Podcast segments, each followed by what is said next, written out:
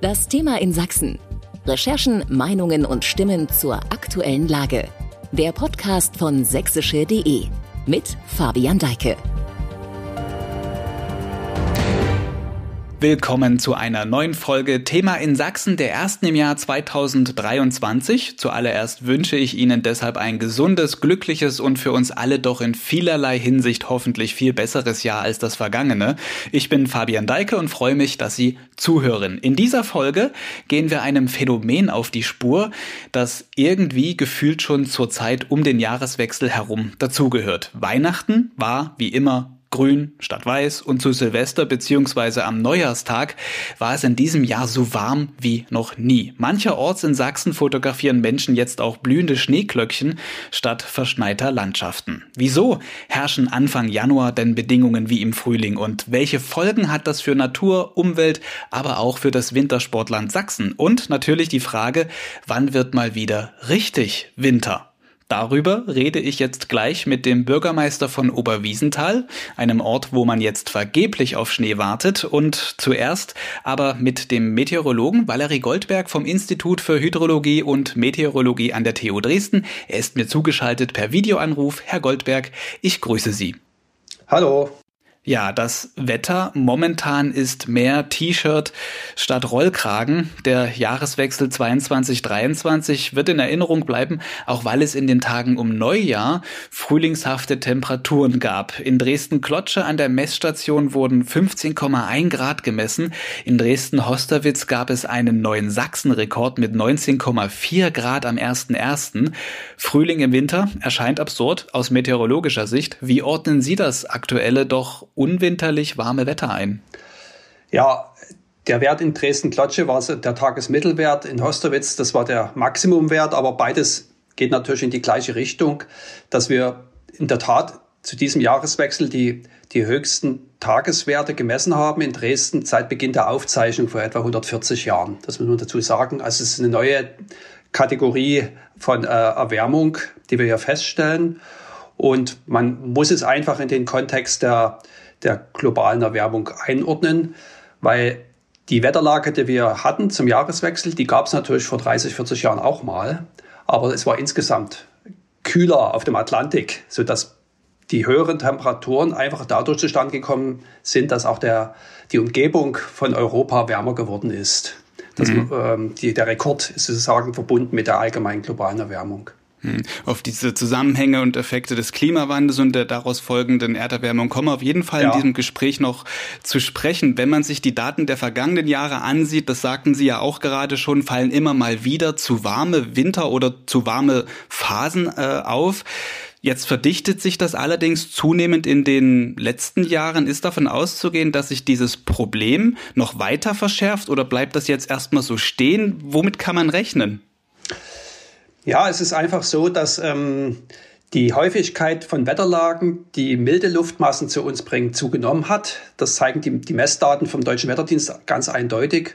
Und auch in den Prognosen für die Zukunft bis zum Ende dieses Jahrhunderts zeigt sich genau das Gleiche, nämlich dass die, diese milden Südwestwetterlagen, die uns dieses frühlingshafte Wetter gebracht haben, deutlich zunehmen werden, auch in der Zukunft. Und auf der anderen Seite eben diese kühlen West äh, Nordwestwetterlagen, die jetzt den Schnee bringen, im Gebirge zum Beispiel, die haben eben deutlich abgenommen und werden weiter abnehmen. Das heißt, mhm. es gibt wirklich eine Verschiebung ähm, ähm, der, der Wetterlagen und das bedeutet, wir werden in der Zukunft mit noch mehr milden ähm, Winterwetterlagen rechnen müssen. Mhm, das ist natürlich jetzt für Wintersportregionen oder Regionen, die auf einen Winter angewiesen äh, sind, keine so erfreuliche Nachrichten. Ähm, ein warmer Winter kommt jetzt mit Blick auf, naja, Energiekrise und hohe Energiekosten, die wir ja momentan auch haben, per se nicht jedem ungelegen, ähm, so sehr sich vielleicht jetzt der ein oder andere freut, nicht heizen zu müssen. Wie ich es schon sagte, für manche Regionen ist das jetzt tatsächlich was Existenzielles, wenn kein Schnee mehr da ist, kein richtiger Winter mehr da ist. Ich würde also den, den warmen Winter trotz dieses Umstandes, dass man vielleicht jetzt sparen kann, die Gasspeicher voll bleiben, äh, doch als Problem auch wirklich so stehen lassen und identifizieren. Ich spreche auch in diesem Podcast Podcast gleich noch hier mit dem Bürgermeister von Oberwiesenthal. Der wird sicherlich auch in diese Richtung noch etwas sagen und diese Probleme eben schildern, die sich da stellt. Ähm, wo wird es denn künftig in Sachsen, wenn man sich das so anschaut? Sie sind ja, haben ja auch den, den, die Auswirkungen der Erwärmung regional im Blick. Wo wird es denn künftig in Sachsen in den nächsten Jahren überhaupt noch Schnee geben? Es verschiebt sich einfach alles in die höheren Lagen. Wir haben ja festgestellt, dass die durchschnittliche Winter Wintertemperatur in Sachsen, das zeigen die Messdaten, so in den letzten 40, 50 Jahren so etwa äh, 1,5 Grad zugenommen hat. Das bedeutet eine Verschiebung ähm, des Winters, wenn man so will, des Winterwetters so um 200 bis 250 Meter in der Höhe. Das heißt, die, den Winter, den wir vor 40, 50 Jahren so in den mittleren Lagen hatten, so sagen wir Seifen oder so, dieselben Bedingungen, die haben wir jetzt nur noch am Fichtelberg. Ja, das heißt, stabiles Winterwetter in der Zukunft können wir eigentlich nur noch zuverlässig sagen, vorhersagen für die meisten Winter, für die, die Hochlagen und die Kammlagen. Hm. Jetzt braucht natürlich so eine Winterregion auch Schnee für Wintersportbedingungen. Selbst in den Alpen wird ja aktuell vielerorts der Schneebetrieb momentan nur dank künstlicher Beschneiung ermöglicht. In den sächsischen Skigebieten ist selbst für Schnee aus Schneekanonen es aktuell viel zu warm, also es ist nirgendwo Skibetrieb. Wie bewerten Sie als Klimaforscher, sage ich jetzt einfach mal so, dieses künstliche Beschneien? Das hängt ja immer davon ab, von der Verfügbarkeit von Wasser vor allen Dingen, mal von der Energie abgesehen. Das heißt, äh, wenn das eine existenzielle Frage ist, dann ist das sicherlich eine Möglichkeit, ähm, den Betrieb weiter aufrechtzuerhalten unter ganz bestimmten Rahmenbedingungen. Voraussetzung ist natürlich die Temperatur und ähm, der, ähm, das Speicherung von Wasser im Vorfeld des Winters. Und das könnte in der Zukunft natürlich auch ein bisschen problematischer werden, weil wir sehen auch in den Daten, dass die Sommer vor allen Dingen trockener werden. Das heißt, das war die Wasserspeicherung die, ähm, müsste vielleicht anders erfolgen, als das bis jetzt der Fall ist, um ähm, weiter beschneien zu können. Hm, also eine Wintersaison wird im Sommer gemacht sozusagen. Das ist ja wie, im, ja. wie, im, wie beim Training im Sport. Ähm, eine, eine gewisse Parallele. Wie sieht es denn, weil Sie gerade sagen, ähm, für Beschneiung braucht es viel Wasser, viel Wasservorräte. Wie sieht es denn da aus? Im Sommer haben wir diese Verschiebung, dass es immer trockener wird. Jetzt nicht unbedingt immer heißer, aber vor allem immer trockener. Ist dieses ähm, Niederschlagsdefizit auch im Winter zu beobachten oder ist es einfach, der Niederschlag da, er fällt nur nicht als Schnee? Die Daten zeigen eigentlich im Winter keinen Trend. Das heißt, die Winterniederschläge sind im Prinzip konstant geblieben, aber sie fallen eben weniger als Schnee, weil es, weil es wärmer geworden ist. Das heißt, wenn man Beschneiungsstrategien weiter verfolgt und zumindest zeitweise im Winter ähm, das nutzen möchte, dann muss man das Wasser, das vorhanden ist, natürlich speichern können. Ja.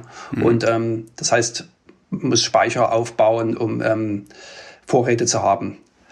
Generell wird es aber schwieriger werden, das muss man einfach sagen, und ähm, weil, die, weil die Winter einfach zu warm werden. Also, mhm. Das heißt, äh, aus der Sicht des Klimaforschers wäre eine ähm, erweiterte Strategie für den Tourismus auch im Winter ähm, zu verfolgen, dass man mehr äh, sich nicht zu 100 Prozent auf den Wintersport konzentriert. Hm, das nennt sich dann Ganzjahrestourismus, wird sicherlich mhm. dann auch nochmal im späteren Verlauf dieses Podcasts ja. ein Thema werden. Ähm, Sie sagen gerade also, dass dieses Niederschlagsdefizit sich jetzt nicht im Winter unbedingt äh, fortsetzt. Reicht denn das irgendwie aus, was im Winter dann an Niederschlag kommt, um ansatzweise das äh, Defizit im Sommer zu kompensieren? Oder lauf, läuft man auf so eine Lage hinaus, dass es halt tatsächlich immer trockener wird, das Wasser immer tiefer im Boden versinkt. Welche Auswirkungen hat das dann auch? Das Defizit im Sommer ist ähm, sicherlich ein Problem, wenn man ähm, nicht ähm, genug speichert. Es fällt eigentlich genug Regen im Sommer, vielleicht nicht in der Fläche, aber für die Gebiete, wo man es benötigt. Aber man muss das, das Niederschlagswasser, was ankommt, eben ähm, noch in mehr Speichern festhalten. Das, das ist, heißt, der Ausbau von Speichern, vielleicht dezentralen Speichern, also nicht von, von den großen Talsperren, die sind eh vorhanden, ist natürlich eine Strategie für die Zukunft, die man weiter verfolgen muss, weil auf das Grundwasser selber kann man einfach sich nicht mehr ähm, beziehen, weil das weiter absinken wird. Das ist ja ein, ein Langzeiteffekt. Das heißt, die, die Dürre der, der letzten Jahre, die sieht man im Grundwasser ja zeitlich verzögert. Das heißt, selbst wenn es jetzt die nächsten Sommer wieder mehr regnet, wird man das im Grundwasser nicht sofort sehen. Mhm. Äh, aber in einem Speicher, den man oberirdisch aufbaut, sieht man das sofort den Niederschlag, der reinfällt und könnte dann in einem sehr nassen Sommer natürlich dann auch sich gewisse Vorräte anlegen, die man dann in einem trockenen, darauffolgenden Sommer dann nutzen kann. Mhm. Also wir lernen, die Jahreszeiten und die Effekte hängen miteinander zusammen. Ist denn überhaupt vorhersehbar? Das ist nur so eine Frage, die man an einen Meteorologen stellt. Wie, wie der Winter wird, ist jetzt kurzfristig gedacht, aber wie eben der Sommer auch wird, kann man das irgendwie abschätzen, ob so ein Sommer wieder trocken wird? Stellen sich Wetterlagen ein? Wie kann man das vorhersehen? Eigentlich kann man das nicht, nicht vorhersagen. Ähm, es gibt, gibt Bestrebungen, das statistisch ähm, durchzuführen, also Jahreszeiten vorhersagen, aber die Erfolge sind äh, noch ziemlich bescheiden nach wie vor. Man kann den Winter gewisserweise, sagen wir mal, nach dem Dezember, den Rest des Winters relativ gut vorhersagen, weil die Voraussetzungen für einen stabilen, kalten Winter werden im Dezember gelegt. Und wenn der Dezember zu warm ist in Mitteleuropa, dann passieren zweierlei Dinge. Es schneit zu wenig in, in, in Nordeuropa, in Osteuropa und äh, die Ostsee friert nicht zu. Und damit sind keine Voraussetzungen gegeben für ein stabiles winterliches Hochdruckgebiet über Skandinavien zum Beispiel, was für uns dann wieder das kalte Winter, beständige Winterwetter bringen würde. Das heißt, man kann eigentlich jetzt schon für den Rest des Winters vorhersagen, dass das kein, kein stabiles Winterwetter geben wird. Hm, also das war ist relativ so, ziemlich wahrscheinlich. Ja. Äh, war sozusagen Anfang Dezember oder Mitte Dezember diese knackig kalten Temperaturen und das bisschen Schnee ein Ausrutscher? Das war ein Ausrutscher. Ähm, der eben auch nicht sehr lange angehalten hat. Ja, das war sozusagen der Winter, der vorgezogene Kernwinter fand diesmal im Dezember statt. Hm. Die, der aktuelle Vorhersage für die nächsten zwei Wochen zeigt ja auch keinerlei Änderung ähm, in, Wetter, in den Wetterlagen. Ursachen, Ursachen für das alles, da haben wir ja schon eingeschnitten vorhin. Das ist unstrittig, die durch den Klimawandel bedingte Erderwärmung. Debatten ums Klima werden seit Jahrzehnten geführt. Es gibt ein 1,5 Grad Ziel, dem sich zumindest alle Länder der Welt mehr oder weniger anschließen. Dieses Ziel besagt, dass die Erwärmung im Mittel bis zum Ende dieses Jahrhunderts 1,5 Grad nicht überschreitet. Dieser Grenzwert wackelt ja schon jetzt. Lässt sich die Erwärmung, darüber sprechen wir ja gerade, irgendwie aus Ihrer Sicht noch ähm, eingrenzen, stoppen, aufhalten? Diese, diese Ziele, das ist ja eher so ein politisches Ziel gewesen, ähm, um die, die Auswirkung, die, auch die, die ökonomischen Auswirkungen ähm, ähm, zu beherrschen des, des Klimawandels. Dass das nicht mehr zu halten ist, ähm, liegt natürlich auch im, Gedächtnis der Atmosphäre des Ozeans, die das natürlich die Wärme, die vorhanden ist, langfristig speichern. Aber durch Einschränkung der, der Antriebskräfte für den Klimawandel, sprich Eindämmung der weiteren Emissionen von Treibhausgasen in die Atmosphäre kann man zumindest ähm, Schadensbegrenzung mhm. vornehmen, um das mal so auszudrücken, und ähm, die Auswirkungen geringer zu halten, als äh, sie derzeit vorhergesagt werden. Mhm. Also letztlich hängt es wirklich von unserem äh, Tun ab in der Zukunft, ähm, ob die Auswirkungen zum Ende des Jahrhunderts drastisch sind oder beherrschbar. Hm. Jetzt mal so mittelfristig vielleicht gesehen auf die nächsten 15 bis 20 Jahre. Wir sprechen über den Winter in dieser, dieser Podcast-Folge. Ähm, der Klimawandel ist ein globales Problem. Da fällt es immer schwer, dabei regional äh, zu denken. Man muss es aber eigentlich tun, weil im Kleinen fängt es ja irgendwie an, dass man auch bestimmte Dinge einspart. Was kann im Kleinen denn schon getan werden, damit nachfolgende Generationen den Winter mit Schnee im Erzgebirge zum Beispiel nicht mehr nur von Großvaters Postkartensammlung her kennt? Na, wir können regional natürlich nur ähm, im Rahmen unserer Möglichkeiten etwas tun zu einem globalen Phänomen. Das heißt, wir können nur durch unser eigenes Tun versuchen, das einzudämmen. Aber die Mittel sind natürlich begrenzt. Ja, man muss schon ähm, die Sache realistisch einschätzen, dass wir da man den nächsten 15 bis 20 Jahren, weil das ein langfristiger Prozess ist, relativ wenig Wirkung sehen von Klimaschutzmaßnahmen. Das ist eine, eine Aufgabe, die, die wir jetzt ähm, vor uns haben, die aber von der letztlich die Nachfolgegenerationen profitieren. Das ist also sagen wir, eine Generation, Generationenaufgabe, eine verantwort, ver verantwortliche Aufgabe, die wir für unsere nachfolgenden Generationen vornehmen, nicht für uns selber. Da, da ist die, ähm, der Effekt einfach nicht sofort sichtbar. Und was die, die Winter der nächsten 20 Jahre bei uns betrifft, so sollte man natürlich jetzt nicht ähm, vollkommen in Pessimismus verfallen. Es ist natürlich auch bei, beim Trend nach oben der Temperatur generell so, dass natürlich von Jahr zu Jahr die Witterung sehr unterschiedlich sein kann und dass durchaus in den nächsten 20 Jahren auch ein, ein schneereicher kalter Winter wieder auftreten wird. Die Wahrscheinlichkeit nimmt einfach ab dafür, mhm. aber es ist, ist nicht ausgeschlossen. Das heißt, man kann die Hoffnung natürlich weiterhin haben, dass wir auch in den nächsten Jahren ab und zu mal einen kalten, schneereichen Winter haben werden. Also ich werde mir diese Aussage auf jeden Fall notieren und bei Gelegenheit vielleicht schon nächstes Jahr Sie wieder mal hier im Podcast darauf ansprechen und fragen, warum so viel Schnee liegt. Jetzt liegt dieses Jahr natürlich keiner. Sie deuteten mhm. das vorhin schon an, das wird sich wahrscheinlich auch ähm, für den Rest des Winters so fortsetzen. Ähm, die Folge habe ich unter die Leitfrage gestellt, wann wird mal wieder richtig Winter? Diesen Winter wird es nichts mehr? Also im Januar auf jeden Fall nicht. Das zeigt jetzt die, die, die Mittelfristvorhersage für die nächsten 14 Tage, die schon relativ zuverlässig ist. Und dann ist ja die Hälfte des Januars vorbei. Warten wir auf den Februar. Ja, es ist, ähm, wenn man die Klimahistorie schaut, äh, vom Verlauf von verschiedenen Wintern, dann gab es durchaus äh, Winter in den letzten 40, 50 Jahren, wo Dezember und Januar quasi kein Schnee gelegen hat und dann ähm, der Februar sehr kalt und schneereich war. Selten, aber ist durchaus, äh, kann durchaus passieren. Ja, also sozusagen, es gibt noch ein Fünkchen Hoffnung für die Winterferien, dass, dass es dazu kommt. Ja, auch für die, auch für die Wintersportgebiete. Dann wollen wir diesen Funken Hoffnung mal mitnehmen. Ich danke Ihnen für dieses Gespräch hier im Podcast-Thema in Sachsen. Valerie Goldberg vom Institut für Hydrologie und Meteorologie von der TU Dresden. Danke auch. Ja, dass die Aussichten kurz bis langfristig nach einem Wintereinbruch sieht es gegenwärtig also nicht aus, soweit der Meteorologe. Für die Skigebiete in Sachsen sind das keine guten Nachrichten. Ohne Schnee kein Wintersport. Wie gehen Orte, die touristisch auf einen beständigen Winter angewiesen sind, nun damit um, dass die Lage eben ist, wie sie ist? Darüber spreche ich jetzt mit Jens Benedikt, dem Bürgermeister von Oberwiesenthal. Er ist mir zugeschaltet über einen Videoanruf ebenfalls. Herr Benedikt, ich grüße Sie. Hallo, Glück auf. Herr Benedikt, Oberwiesenthal am Fuße des Fichtelbergs ist gemessen an der Zahl der verfügbaren Übernachtungsmöglichkeiten Sachsens wichtigster Ort für Wintersporttourismus. Auf rund zweieinhalbtausend Einwohner kommen etwa 6000 Betten. Wenn man aktuell auf die verfügbaren Skilifte und Pisten schaut, sieht man allerdings, es sind alle geschlossen, bis auf die Bergbahn. Schnee liegt auch kaum und die Aussichten darauf sind aktuell eher mau. Wie groß sind Ihre Sorgen?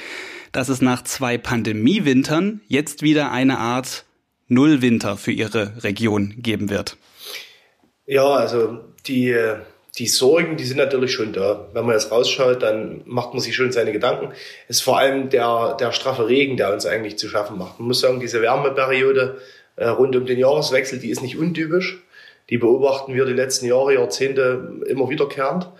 Ähm, wir stellen aber im selben Atemzug fest, dass sich der Winter eigentlich bei uns in der Hinsicht verlagert. Also wir merken, dass der Winter später kommt und sich ähm, vor allem in, bis Ende März ähm, gut äh, ausgestaltet. Also es kann durchaus nicht ungewöhnlich, dass es erst Mitte Januar losgeht.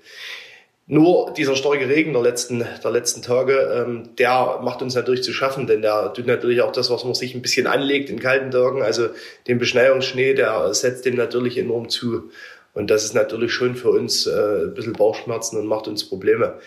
Was aber natürlich auch relativ außergewöhnlich im Vergleich zu den letzten Jahren war, dass wir halt im Dezember, ich sag mal, bald drei Wochen Frost hatten und äh, für, für die Besucher ein perfektes Weihnachtsmarktwetter. Zwar mit wenig Schnee in dem Bereich, aber halt sehr kalt, was im Dezember auch nicht so die Regel ist. Die Kältefront kommt eigentlich auch meistens erst im Januar, Februar.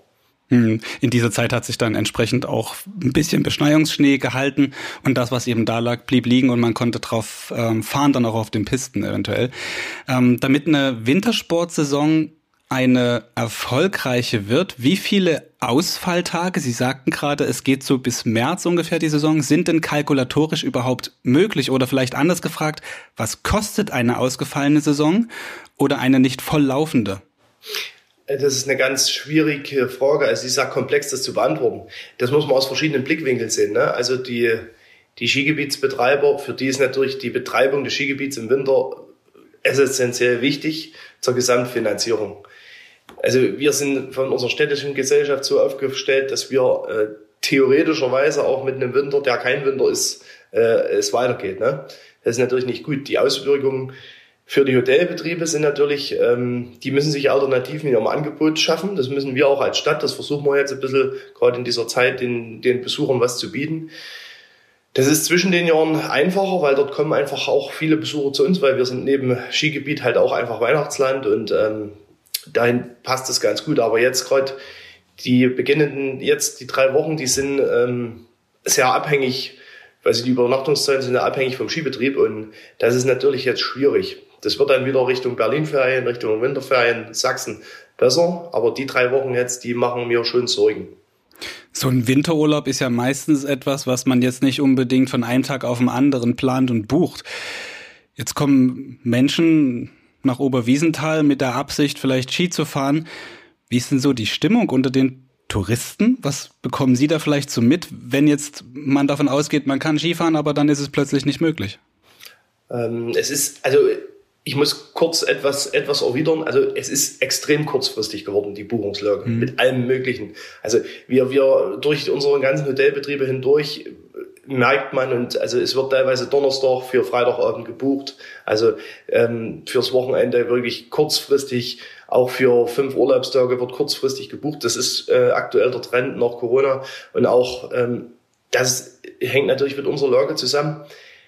Sobald es schneit, dann äh, zieht die Buchungslage an. Hm, viele Tagestouristen dann auch.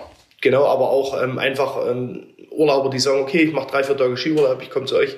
Ähm, das ist extrem kurzfristig geworden und das ist natürlich schwierig zu planen ne? und ähm, schwierig damit umzugehen. Viele Häuser haben ihre Stammgäste und viele kommen auch gerne nach Oberwiesen, da auch unabhängig vom Schnee. Das haben wir jetzt auch im Winter festgestellt, wenn man mit den, äh, mit den Gästen spricht. Es gibt also viele Winterwanderer, die sich dann auch einfach äh, die, die Landschaft und die Zeit genießen wollen.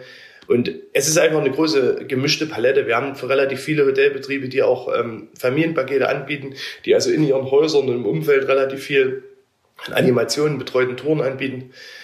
Und der Individualtourist macht sich halt jetzt eher zu Fuß in die Natur ähm, auf dem Weg. Sie sagten gerade eben, also es fehlt die Planbarkeit. In der Pandemie fehlte diese natürlich auch. Jetzt setzt sich das fort mit dem ausbleibenden Schnee mussten infolge der Pandemie in ihrem Ort Betriebe aufgeben oder stehen jetzt vor der Situation, dass sie die Witterung, das Wetter äh, dazu zwingt? Nein, muss, es, muss, es musste keiner aufgeben. Ich hoffe, es bleibt auch dabei. Sicherlich gibt es, ich meine, wir haben insgesamt 200 Beherbergungsbetriebe. Da gibt es natürlich auch äh, kleinere Familienbetriebe, die das neben Nebenberuf machen, die jetzt einfach auch durch einen Generationswechsel gesagt haben, okay, wir machen vielleicht nicht mehr weiter. Es kommt aber auch der eine oder andere wieder dazu. Also kann man dahingehend nicht wirklich sagen, dass das eine Auswirkung hatte. Ähm, wir wechseln ja, in, oder ich sag's mal so, von den Zahlen, das ist vielleicht ganz interessant zu wissen. Wir machen also nach aktueller Lage rund 43, 44 Prozent der Übernachtungen generieren wir in den vier Monaten Dezember bis März. Mhm. Und 55 Prozent rund in den restlichen Monaten, also April bis November, wobei April und November relativ klein sind, äh, weil das einfach Saisonübergang ist. Und äh, man merkt also, wenn ich das 20 Jahre zurückgehe, dann liegt der Anteil 80-20 oder 75-25. Äh, es, es wandelt sich und so wandelt sich auch unsere Angebotspalette. Wir, wir entwickeln uns mehr zum Ganzjahrestourismus, Ganzjahresdestination und das ist natürlich auch unser Anspruch dorthin. Dort wollen wir uns natürlich hin entwickeln. Aber für uns ist klar, der Winter wird auch in Oberwiesenthal auch in 20 und 30 Jahren noch ein Winter sein. Ähm, das sagt uns ja auch die Klimastudie des Freistaates. Da sind wir eigentlich einer der wenigen, ich will nicht sagen der einzige, aber zu ziemlich, die auch in 20, 30, 40 Jahren äh, wirtschaftliche, äh, also wo eine Betreibung des Skigebiets wirtschaftlich Sinn macht. Mhm. Und dahingehend, man muss auch ehrlicherweise sagen, wir hatten schon solche Winter. Also ich habe erst zuletzt wieder mit einem, ich sag mal, äh, Urgestein aus Oberwiesenthal gesprochen, der hat mir gesagt, dass 76, 77 gab es gar keinen Schnee. Es gibt ja solche Jahre, wo es wirklich vergleichbar ist, auch in der Vergangenheit. Sicherlich liegt es auch daran, dass jetzt in, dass jetzt Oberwiesenthal schneesicherer sein wird, auch noch in den nächsten Jahren daran, dass es einfach höher liegt als andere Wintersportorte in Sachsen. Genau, richtig. Also die Höhenlage, ja, unser Ort zieht sich von 750 bis 1215 Meter und das Skigebiet ist rund um 1000 Meter bis 1200 Meter. Also dahingehend haben wir natürlich einen Vorteil, auch wenn es jetzt gerade, wie gesagt, äh, eine schwierige Lage ist. Wie gesagt, der enorme Regen, der, ähm, das war schon außergewöhnlich in den Zeiten mhm. jetzt. Der Chef des Skigebiets Oberwiesenthal, René Lötsch, sagte auch in einem Gespräch mit der Freien Presse aus Chemnitz äh, kürzlich, der warme Wind ist der Tod des Wintersportorts sozusagen. Ähm, das ist das, was Sie jetzt auch gerade so bestätigen mit etwas sanfteren Worten. Sie haben also noch Hoffnung, dass es sich vielleicht jetzt in absehbarer Zeit entwickelt. Nichtsdestotrotz festzuhalten bleibt, die ähm, Winter werden wärmer, auch in Oberwiesenthal und das geht einher mit dem Klimawandel. Das heißt, dieses große globale Phänomen ist auch im kleinen Oberwiesenthal spürbar und sichtbar. Wie gehen so Ihrer Wahrnehmung nach einerseits die Bevölkerung, die Menschen damit um, andererseits aber auch Betriebe und ähm, die Wirtschaft? Wie ernst wird das Problem genommen? Klimawandel merken wir natürlich auch. Ich muss sogar sagen, wir merken ihn im Winter manchmal nicht gar nicht so schlimm ähm, weil wir die Winter noch haben und die werden wir auch haben, aber wir, wir merken es halt doch im Sommer. Wir merken, dass die Sommer wärmer werden, dass sie ähm, bei uns vor allem auch wärmer werden und ähm, dahingehend möchte ich da bitte keinen Zweifel aufkommen lassen, wenn ich das hier einfach, ähm, sag mal, aus unserer Sicht ein bisschen beschreibe. Für uns ist das auf jeden Fall ein Thema und Ganzjahrestourismus ist für uns der Entwicklungspfad, den wir gehen werden, gemeinsam äh, mit unseren Betrieben. Wir wollen uns ganzjährig aufstellen, wir müssen uns ganzjährig aufstellen und der Trend oder auch die äh, Besucherzahlen gehen auch in diese Richtung. Ja. Mhm. Nichtsdestotrotz halten wir natürlich, das hat auch ein bisschen was mit, äh, mit Skitradition auf. Wir sind ja neben dem Urlaubsstandort sind wir natürlich auch ein wichtiger Leistungssportstandort. Ähm, und wir wollen ja jetzt nicht den ganzen Wintersport, Leistungssport äh, einstampfen. Ne? Und was dazu braucht, sind natürlich Kinder, die Skifahren, Kinder, die auf Ski stehen. Ähm, und das ist natürlich schon letztlich für uns wichtig, das irgendwo auch weiterhin aufrechtzuerhalten. Wir kommen nochmal auf dieses Thema Schnee und Skihänge zu sprechen. Wenn man jetzt einmal vom Fichtelberg aus auf die tschechische Seite rüberschaut, kann man sehen, am Keilberg, da ist Skibetrieb möglich. Liegt das jetzt nur daran, dass am Keilberg Nordhang ist und das so von der Vegetation der Skihang ein bisschen anders äh, geschützt ist? Oder was machen die äh, tschechischen Nachbarn anders oder vielleicht auch besser als, als Sie bei sich im Ort, dass dort äh, mit Schneekanonen zwar Schnee auf Pisten gebracht wird, was aber am Fichtelberg momentan nicht stattfindet? Es ist eine Kombination aus verschiedenen Dingen. Also es geht erstmal mit der besseren Lage los. Ähm, wenn Sie, unser Hang ist breit, familienfreundlich breit, viel Fläche. Ähm, im, am Kalbergebiet sind das schmale Hänge, die vom Wald, Wind, äh, vom Wald geschützt sind drumherum. Mit Nordlage heißt dort relativ optimal ausgerichtet. Das ist erstmal eine andere Grundvoraussetzung.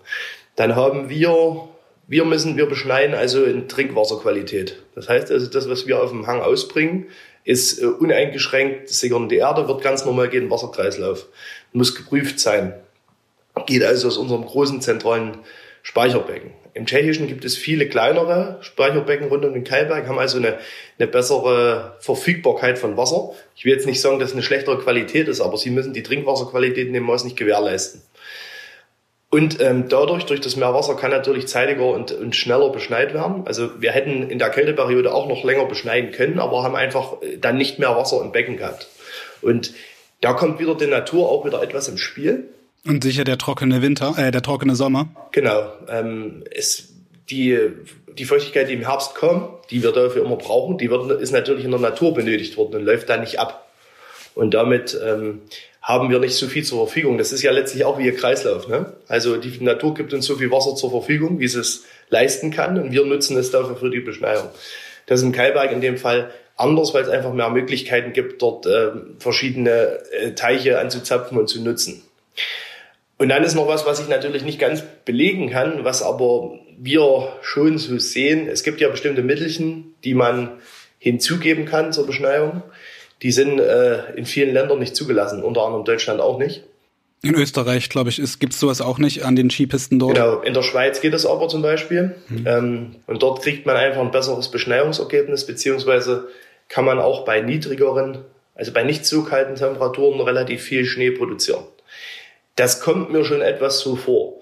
Das muss aber das Skigebiet am Kaiberg selber entscheiden, wie sie damit umgehen. Für uns ist klar, wir halten uns an, an die Gesetze, tun sowas nicht. Ähm, denn letztlich, wir leben im Einklang mit der Natur und wir leben von unserer Natur und da müssen wir uns auch an die Regeln, die da drumherum gesetzt sind, halten. Ich möchte vielleicht bei der, an der Stelle nochmal sagen, es sehen zwar viele und es möchten auch viele von der Öffentlichkeit das als Konkurrenz hier in unmittelbarer Nähe sehen. Es ist sicherlich eine Art Konkurrenz. Ne? Ähm, der Keilberg hat längere Pisten, hat ähm, aktuell modernere Anlagen. In Klammern, da arbeiten wir dran. Ähm, aber es ist nicht unbedingt nur Konkurrenz, denn wir leben miteinander. Also das tschechische Skigebiet funktioniert nur mit dem äh, Beherbergungsangebot, was wir hier in Oberwiesenthal liefern. Das hat die tschechische Seite nicht. Und wir brauchen aber auch das tschechische Skigebiet, um einfach die Angebotsvielfalt und für wirklich ambitionierte Alpinskifahrer, dass die das Angebot mit nutzen. Deswegen gibt es ja auch die Kombi-Tickets. Also es ist nicht nur Konkurrenz. Hm, ich, ich wollte gerade sagen, es gibt ja auch die Möglichkeit, mit Skibussen da hin und her zu fahren und das kombiniert zu nutzen. Genau. Wir haben jetzt viel gesprochen schon über das, was Oberwiesenthal ähm, unternimmt und wie es sich diesen Herausforderungen, die auch durch den Klimawandel begründet sind, stellt. Was konkret unternimmt Oberwiesenthal, um vom Schnee, ich sag's mal in Anführungsstrichen, unabhängig zu werden? Ja, also wir machen uns im Grunde mit unserer Ganzjahres, äh, also wir machen jetzt im Grunde eine Gesamtkonzeption Tourismus. Dort fließen also die vielen äh, Konzepte und Ideen aus dem Ort ein und dort gibt sich uns eine Richtung. Das heißt also, wir haben Schwerpunktthemen, die wir perspektivisch umsetzen werden. Das ist der Mountainbike-Tourismus rund um Fichtelberg. Dort haben wir eigentlich eine relativ starke äh, Bewegung, die wir dort äh, initiieren wollen, äh, ähnlich wie am also ähnlich, es ist nicht gleich wie am Keilberg, wie am Blessberg, wie am Raubenberg, aber halt in einer anderen Kategorie. Das heißt also familienfreundliche Single Trails, das sind das, die wir ähm, am Fichtelberg schaffen wollen. Wir machen uns, äh, wir haben bestimmte Familienwanderrouten, die wir neu mit, mit Spielgeräten, mit ähm, ausstatten. Also sozusagen unser fichtlichen Pfad nennt sich das. Der wird im Grunde neu aufgelegt. Und so tun wir uns Schritt für Schritt eigentlich in dem Bereich ähm, des Sommertourismus voranarbeiten. Mhm. Nun kann ein Ort allein, das stelle ich mir zumindest schwer vor, die Herausforderungen nicht stemmen. Wie arbeitet die Region als Ganzes zusammen und in welcher Weise erfahren Sie auch Unterstützung vom Land? Gibt es da Kompensationsleistungen? Also Kompensationsleistungen gibt es nicht, das ist unsere Sache letztlich. Mhm. Aber wir ähm, sind eigentlich jetzt, wir haben eigentlich einen ganz guten, ganz guten Draht zur Landesregierung, die es auch für die auch klar ist, dass wir als touristischer Leuchtturm eine gewisse wichtige Funktion für Sachsen, aber auch für die, vor allem für die Erzgebirgsregion haben. Und dahingehend ist ja die Zusammenarbeit im DVE, also der Tarif, äh, Tourismusverband Erzgebirge, relativ eng, weil halt auch klar ist, mit der Strahlkraft Oberwiesenthal funktioniert auch viel im Erzgebirge. Und im Bereich Klimawandel ist das ja nicht nur uns klar, sondern allen um uns herum auch klar, dass wir in der Richtung uns weiterentwickeln werden besser werden müssen. Und was wir jetzt auch ganz sehr festgestellt haben, was ja auch eine Folge des Klimawandels ist, unser Sommerangebot wird besser wahrgenommen, weil es viele Bewohner in Großstädten gibt, die einfach mal vier, fünf Tage raus wollen. Auch aus den ganz, ganz warmen Temperaturen, die wir jetzt wegen in den Großstädten haben. Und zu uns, ähm, ich sag mal, zu Erholungszwecken teilweise zu uns kommen. Also früher mhm. hat man dazu mal Sommerfrische gesagt. Und äh, diese, dieses, dieses Thema ist sicherlich was, was wir in Zukunft noch ein bisschen mehr ausspielen wollen. Mhm. Eine letzte Frage noch an Sie. Vor gut einem Jahr haben Menschen, Unternehmer und Verwaltung von Oberwiesenthal gemeinsam in einem Video appelliert, lasst uns nicht im Stich. Damals ging es darum, dass kurzfristig der Start der Wintersportsaison verschoben wurde, weil das unter bestimmten Corona-Regeln einfach dann nicht möglich war. Sie können diesen Appell jetzt hier erneuern. Warum lohnt es sich, trotz Schneemangels gerade jetzt das Erzgebirge zu besuchen? Es lohnt sich, das Erzgebirge zu besuchen, weil ich äh, Natur erleben kann. Ich kann wandern hier, ich kann äh, Berge äh, erleben und ich bin mir sicher, dass wir äh, Ende Januar wieder die Ski an den Füßen schneiden können.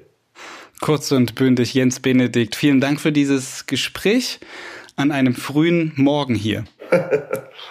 Kein, gerne. Vielen Dank auch für die Möglichkeit. Damit geht diese Folge Thema in Sachsen zu Ende, die erste in diesem Jahr. Themen in Sachsen hat es neben diesem heute hier im Podcast um den Jahreswechsel einige gegeben, angefangen bei der Diskussion um Feuerwerksverbote, die jetzt in vollem Gange ist, infolge von teils schweren Eskalationen überall in Deutschland und vielen schwer bis hin zu tödlich Verletzten durch Feuerwerk, auch in Sachsen. Außerdem läuft eine Debatte um Aussagen bei einer Weihnachtsansprache des Bautzner CDU-Landrats Udo Witschers in Bezug auf die Unterbringung von Flüchtlingen. Diese beiden Themen hier einmal nur angerissen, vertieft und ausführlich berichten wir dazu aber auch zu allen anderen Themen, die für Sachsen wichtig sind, auf sächsische.de.